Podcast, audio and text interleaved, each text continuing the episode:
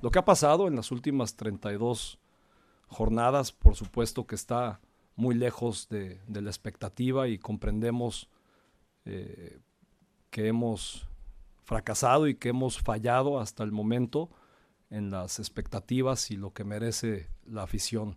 Quien no es capaz de reconocer y de verbalizar la palabra fracaso jamás estará preparado para merecer y llegar al éxito. Entonces, eh, todos en esta organización a nivel directivo y estoy seguro también eh, asumiéndolo por nuestro cuerpo técnico y por nuestros jugadores, eh, entendemos que, al día de hoy hemos, hemos fracasado con lo que nos hemos propuesto, tanto internamente como hacia nuestra afición.